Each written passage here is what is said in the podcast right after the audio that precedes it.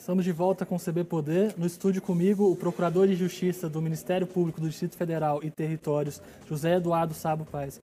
Doutor, muito obrigado novamente pela, pela entrevista. Vamos continuar a conversa. A gente estava falando, terminamos o segundo bloco falando sobre a possibilidade do GDF comprar também a vacina. Né? Então, esse primeiro momento, houve a decisão de seguir a, a compra do Ministério da Saúde, mas existe a possibilidade de que essa compra seja feita diretamente. Nesse momento em que há uma dificuldade em ter acesso à, à vacina, alguns insumos, você acha que essa decisão de seguir o Ministério da Saúde talvez fosse mesmo a, a mais adequada? É a mais adequada, sim. A expertise do Ministério da Saúde, a capacidade ah, na sua estrutura e a força de negociação é muito maior do que, do que qualquer Estado. Então, foi uma decisão acertada, mas é claro que deve ser sempre monitorada para em qualquer momento, ah, em razão da necessidade do DF, se houver, que se adquira de outros fabricantes. É possível também que com o passar do tempo o acesso à vacina fique mais fácil, né? que, a, que as empresas consigam produzir em maior volume e essa compra também seja facilitada, né? Sem dúvida nenhuma, porque há um processo contínuo né, que iniciou com mais de 160 uh, eh, fabricantes e hoje nós temos certamente 9, 12 uh, vacinas e laboratórios já, já com a etapa 3 ah, finalizada e com os seus pedidos de registros nas agências internacionais e nas agências nacionais. Ou seja, o que vai acontecer? O que vai acontecer é que a cada semana, a cada mês, nós teremos novas vacinas disponíveis no mercado. Uhum. E, doutor, o senhor citou até no primeiro bloco que é um momento de continuar tendo cuidado, né? A gente percebe que as pessoas estão cansadas da, da, da pandemia, estão cansadas das medidas de segurança, estão cansadas do, dessa necessidade de distanciamento, de isolamento, mas ainda é preciso lembrar que, que, que, estamos num momento muito grave e com a vacina não é o momento de relaxar, né? é o momento de entender que a gente tem uma, uma saída. O senhor acha que é preciso reforçar isso nesse momento? Alexandre, é preciso. Tá? Eu vejo que você acompanhou, Correio Brasileiro acompanhou, TV Brasília, os diversos órgãos de comunicação, os esforços do Ministério Público dia a dia com a criação da Força Tarefa. Mais de 30 procuradores de justiça, uma centena de agentes e servidores trabalhando com essa, com essa temática, buscando uh, uh, acompanhar, uh, fazer com que houvesse transparência na informação dos dados, ah, buscando é, novas é, condições para a questão do transporte público, ah, com relação à higienização, com relação ao número de ônibus colocados à disposição, mas sempre nós temos colocado que, ah, face às características da transmissibilidade desse vírus, o cuidado é único ontem, hoje e vai continuar, que é o afastamento, que é o uso de máscara e que é a higienização. Isso, isso foi bastante é, é, colocado por nós, porque isso atinge a todos, inclusive, em primeiro lugar, até os profissionais que atuam nos hospitais. Então, foi uma batalha para nós a, a fazer com que a, esses profissionais tivessem os equipamentos necessários né? e também para que a população ficasse tranquila com relação não só aos equipamentos de proteção individual, mas todos aqueles que toda a sociedade acompanhou, aqueles que dotassem os leitos de UTI, de UCI e as enfermarias, mas sempre colocando tá? para dar tempo ao Estado, isso que aconteceu no início da pandemia, para dar tempo ao Estado dotar as UTIs e UCI enfermarias do que fosse necessário, a população tinha que ah, ah, cumprir a sua missão. E aqui o governo ibanês foi muito firme nesse sentido. Logo estabeleceu medidas ah, muito claras ah, buscando reduzir ah, esse contágio. Claro, foi flexibilizando depois, mas mesmo na flexibilização, e se você me permite, eu tive que ser, e o Ministério Público teve que ser, muito duro com relação ao final do ano. As pessoas abusaram. Né? Eu, que chamo, eu chamo assim desses jovens adultos. Abusaram né? com relação a festas, aglomerações, bares, restaurantes. Não pode. Nós não podemos fazer isso. Nós não podemos fazer isso. Agora, ainda não dá para liberar. Nós temos que ter cuidado. Tem esse momento agora que a vacina, o senhor disse que no começo precisava dar tempo ao Estado para conseguir conter e, e, ter menos pessoas internadas, menos UTIs sendo ocupadas. Né? E agora a gente precisa de tempo para que a vacina possa chegar a todo mundo. Né? Esse é o momento de ter cuidado, de se proteger também, né, novamente. Exatamente. Nós estamos com índices ainda altos de internações. Nós estamos com índices altos de pessoas em situação crítica nos hospitais, necessitando de UTI e UCI. Nós vemos um esforço muito grande do governo em dar início à operacionalização dos chamados hospitais de campanha. Nós temos o hospital da PM aqui no DF e nós temos o hospital de Cilândia, que é um hospital permanente, em que nós vemos o esforço. Agora, esse esforço não é só de equipamentos. Nós precisamos de RH, de recursos humanos. Hoje de manhã, os promotores da área de é, saúde e outros direitos estavam reunidos com toda a equipe da secretaria para buscar soluções, para buscar forma de sensibilização para esses profissionais. Ah, então, nós sabemos que ainda estamos em crise. O, o fato de termos algumas centenas, milhares de pessoas vacinadas nesses próximos dias não vai resolver o nosso problema. Tá? É, nós vamos continuar com essas cautelas, até porque hoje nós ainda estamos sentindo reflexos fazendo duas semanas que as pessoas abusaram ah, com descuidos, reflexos muito claros eh, na nossa rede hospitalar. Portanto, a nossa mensagem é cautela, eh, cuidado, eh, continuemos a seguir as prescrições. Nós ouvimos os relatos dos profissionais da saúde, todos dizem que estão muito cansados, exaustos, momentos de muita dificuldade, é quase um ano né, nessa, nessa batalha. Como também que o, o Ministério Público pôde acompanhar esse processo, a, a, segurança desses profissionais, as condições de trabalho, como é que isso foi feito também, doutor?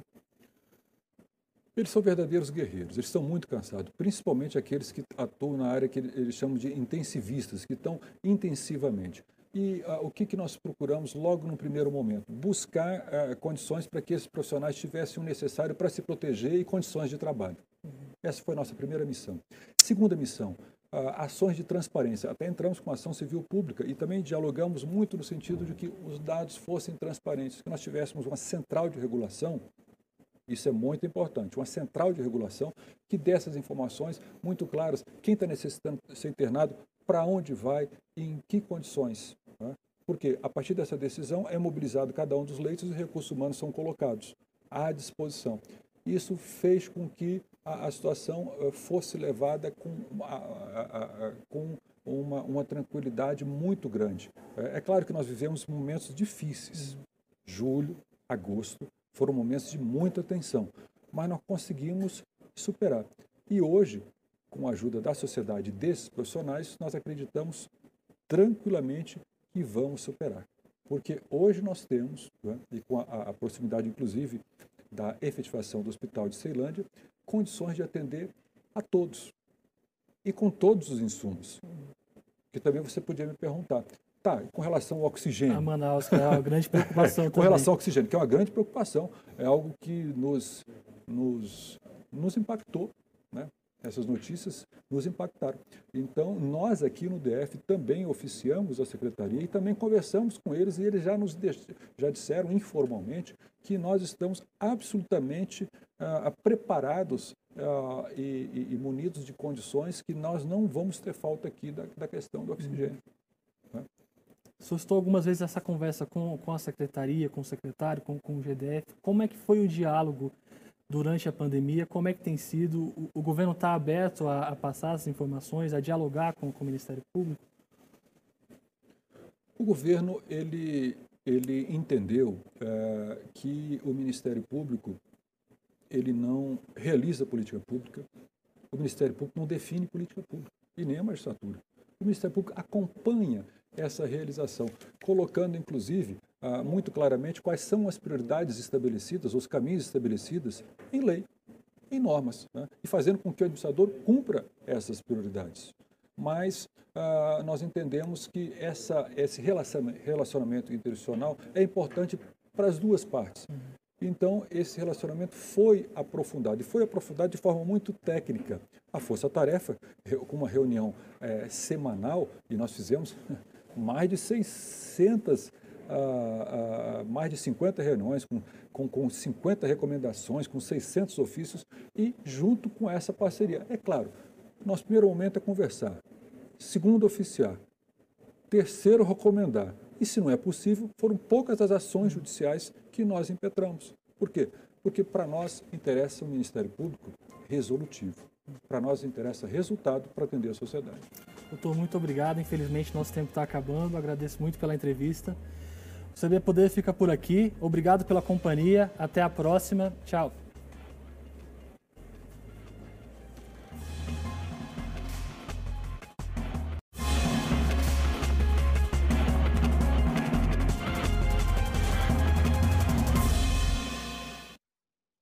Estamos lá com o CB Poder em todas as plataformas digitais, TV, podcast e redes sociais. Eu sou Alexandre de Paula e você tem voz ativa em nossos debates, participando das lives do Correio no Facebook, no Twitter ou no YouTube. Lembrando que o CB Poder é uma realização do Correio Brasiliense e da TV Brasília. Aqui comigo no estúdio hoje, José Eduardo Sabo Paz, procurador do DF e coordenador da Força Tarefa do Ministério Público do Distrito Federal e Territórios, que fiscaliza as ações de enfrentamento à pandemia de Covid-19. Bem-vindo, doutor, muito obrigado pela entrevista. Hoje o grande assunto do dia, desde ontem, é a vacina, que a gente finalmente teve autorizada pela Anvisa, duas vacinas.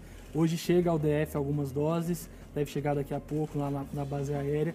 E a grande pergunta, o senhor que tem acompanhado de perto todas as ações da pandemia, acompanhado também esse plano de vacinação, o DF está preparado para começar esse processo?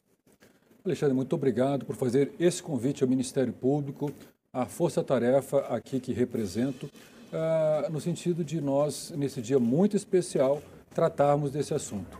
Uh, o governo do Distrito Federal está preparado para realizar a vacinação.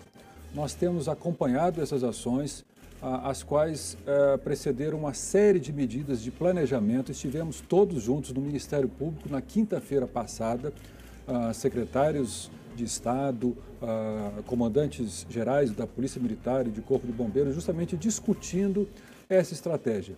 Ah, é um momento importante, ou seja, nós vamos receber aqui 105.960 doses. É claro que esse número tem uma representação muito especial no sentido de que priorizados serão para receber essa primeira dose todos aqueles que estão dia a dia, noite a noite, atendendo nos hospitais. Essa turma de frente, da linha de frente. Esses médicos, esses enfermeiros, esses auxiliares eh, de enfermagem, esses fisioterapeutas. É algo muito significativo. Ah, porque nós vivemos, nesses últimos dez meses, momentos intensos, né, que se não fossem esses profissionais, nós não teríamos os resultados que temos hoje. Doutor, o senhor citou a reunião na quinta-feira com, com, o Ministério Público, com os representantes da Secretaria, das, das Forças de Segurança também.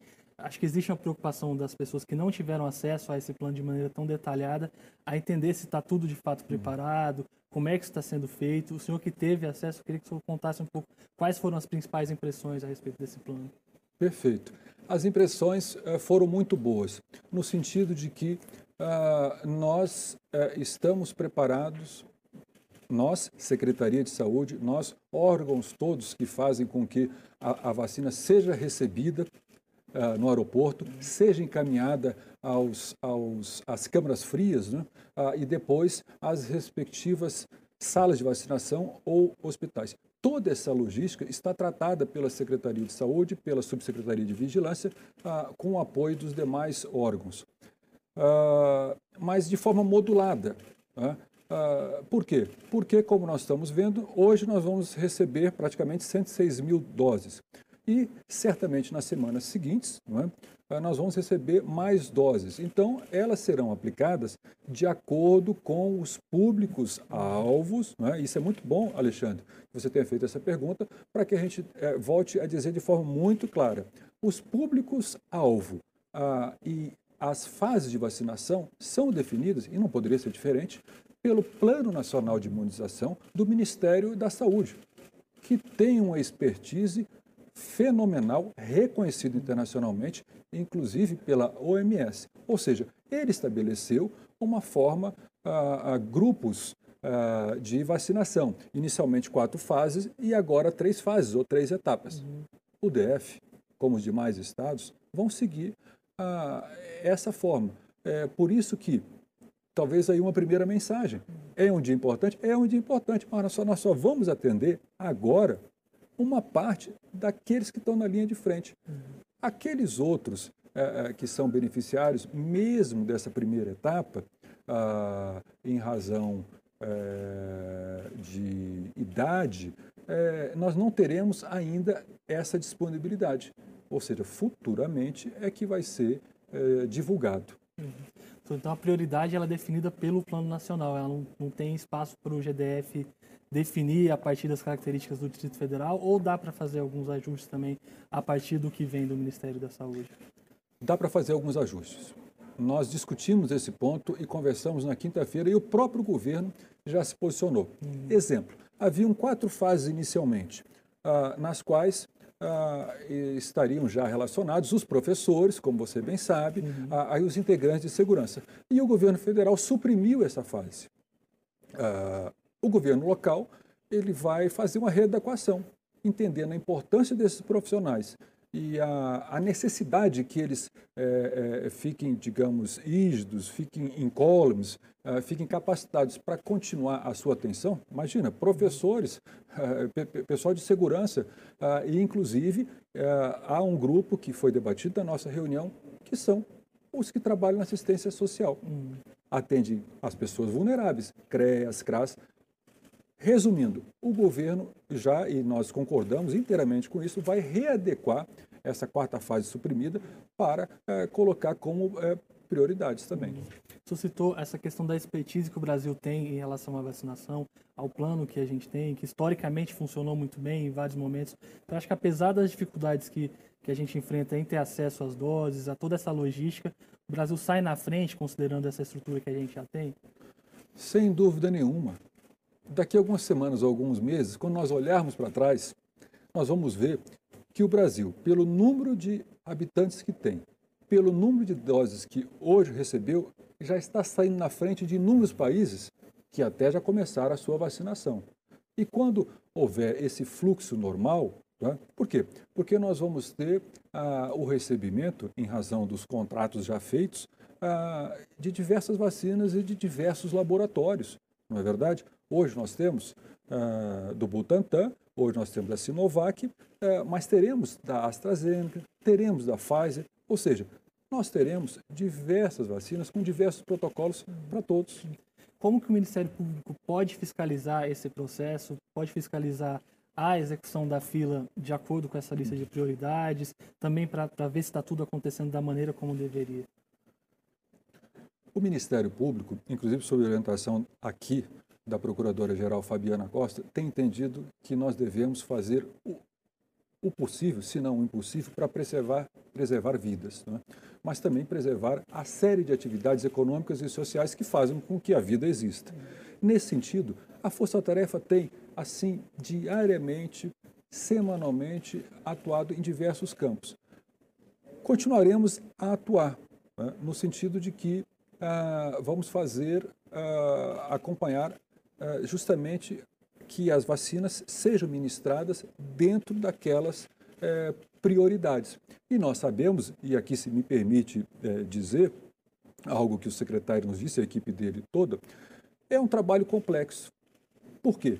É porque vão ser envolvidos em cada um dos postos 11 pessoas. O tempo médio, em razão do cadastro que vai ser feito, em razão ah, da situação de cada um daqueles que vão receber a vacina, vai demorar cerca de sete minutos tá? para cada um ser atendido. É, isso faz com que a gente tenha esse cuidado especial de continuar acompanhando em diversas, as diversas fases é, desse trabalho. Agora, é, o que vai facilitar muito o nosso acompanhamento é uma conversa que tivemos com o governo e, e a predisposição dele de tratar a divulgação é desse trabalho, tal qual estamos fazendo aqui, um plano de comunicação do governo, para explicar para a sociedade ah, quais são essas fases, quem são os primeiros que vão ser atendidos, qual é o momento que vai chegar, o momento é, de cada um. Até porque, dentro das prioridades, serão ah, ah, pri, é, majoritariamente atendidos com relação à idade. É? a, a, a 80, 70, 60. E se me permite a colocação, para que fique até claro, ah, agora foi aberto um espaço nessa primeira fase para uma situação muito interessante. Aqueles ambientes, aqueles lares, aqueles locais onde se cuidam dos idosos. Uhum. Né? Então, essas pessoas vão ser atendidas na primeira fase, o que é muito importante, porque são os mais são os vulneráveis dos vulneráveis. Uhum. Essa questão da fiscalização é importante também porque existe um receio da população, pelo histórico do Brasil, por um, um fato, uma série de problemas que a gente já passou, de que possa existir distorção nessa lista, né? de que possa, possam pessoas ser beneficiadas que não deveriam. É, existe sempre esse receio, esse medo que não seja seguido da forma como se planejou. Como é que dá também para fiscalizar, para estar tá de olho nisso? Ah, o Ministério Público ele se posicionou no seguinte sentido: nós vamos acompanhar os relatórios né, é, diários que vão ser feitos, as anotações. Há um sistema do Ministério da Saúde, um app que vai é, nos dar também esse posicionamento.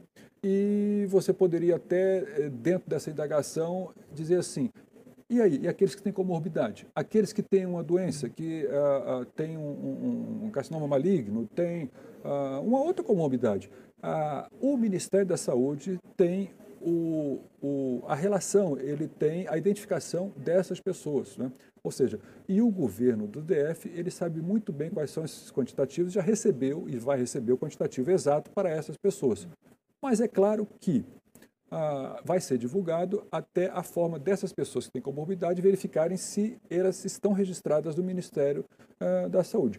Mas, evidentemente, que hoje mesmo nós já tivemos uma reunião com o secretário de Saúde e a sua equipe e, e, e, dentro dos diversos assuntos, esse foi um assunto porque nós vamos ter que ter um cuidado especial em atenção a essas pessoas que, no seu momento, elas vão se apresentar lá e certamente podem até ah, levar aí alguma, alguma documentação pertinente para comprovar a sua situação. Essas pessoas que têm comorbidade, até a gente pode ter algumas nos assistindo agora e, e tentando entender como é que elas podem fazer, qual vai ser o processo. Já dá para saber como é que vai funcionar isso para quem está assistindo e que pode estar nessa lista de prioridades? O que, que deve fazer agora, né? É, o que ela deve fazer é, é, aguardar a disponibilidade pelo Ministério da Saúde e nós podemos até ajudar, depois colocar aí para o para o CV Poder, para o Correio, para o uhum. serviço, né? É, esse site, é, para que as pessoas, para que vocês forneçam as pessoas, para que elas é, façam a identificação, porque é algo pessoal, uhum. para verificar a situação de cada uma delas.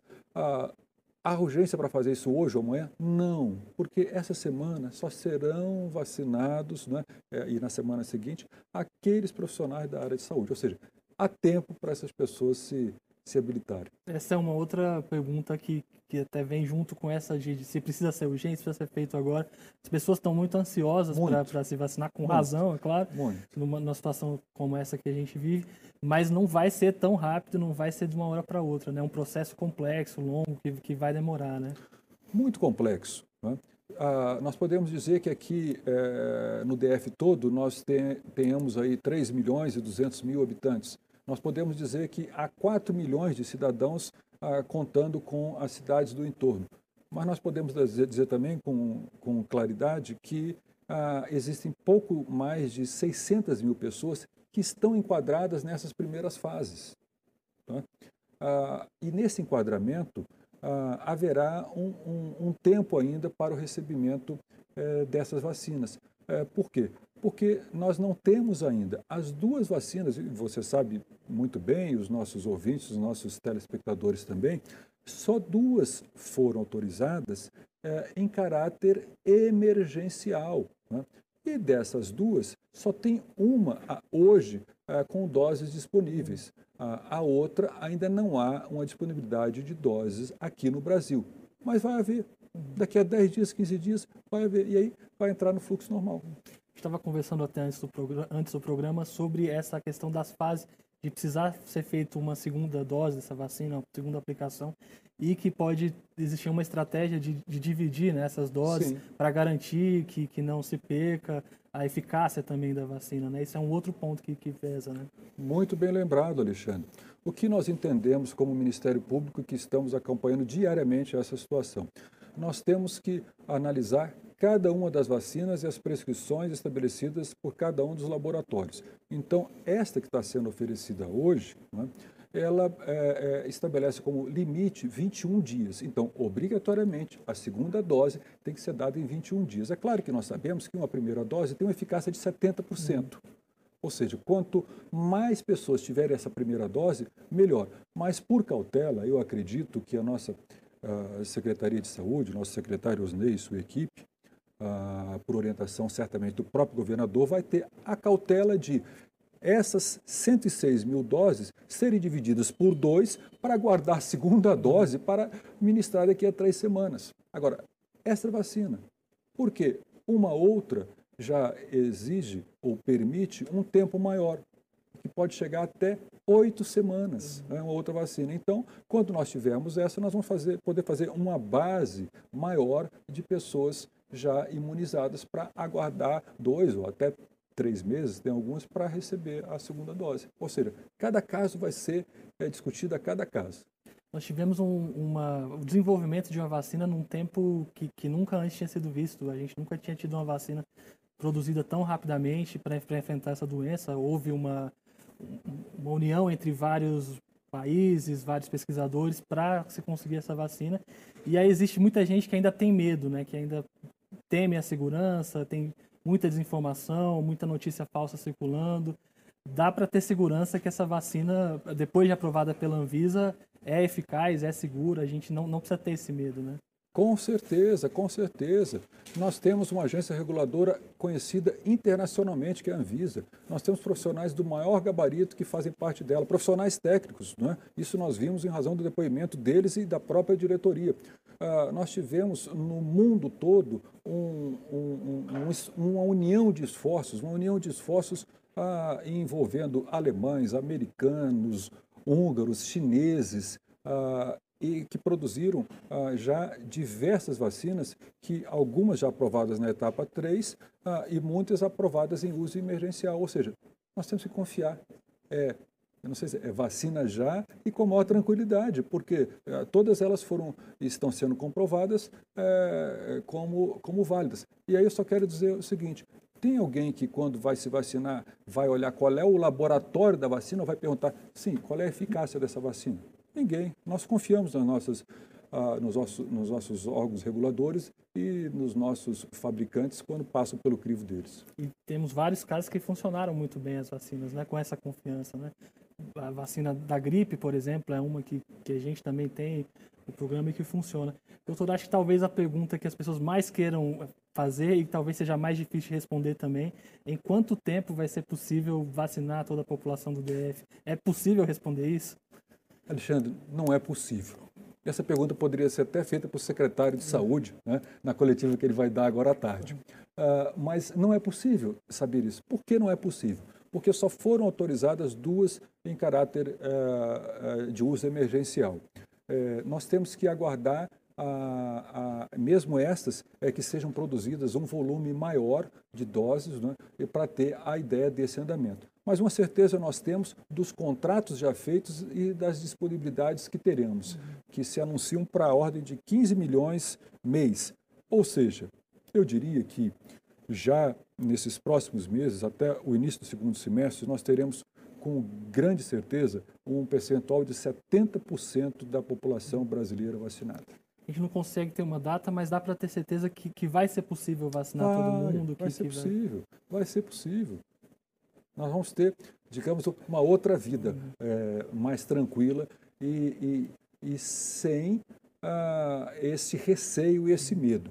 Mas, se me permite, devemos continuar com os cuidados necessários com relação ao uso de equipamentos, com relação à asepsia das mãos e o distanciamento. Outra dúvida é, o, essas primeiras vacinas foram compradas pelo Ministério da Saúde e o GDF diz que vai seguir essa, essa, esse tipo de compra feita pelo Ministério. Mas o governo poderia comprar, se, se quiser, se essa fosse a definição, o governo local?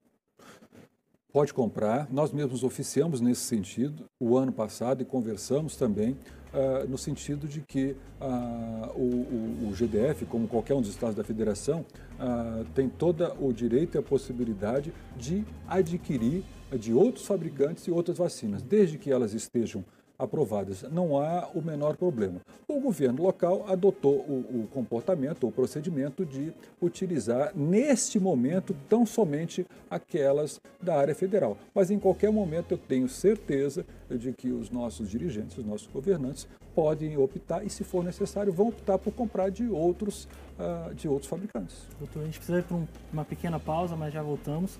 Um minuto e a gente retorna com mais CB Poder, que hoje recebe José Eduardo Paes, do Ministério Público do Distrito Federal.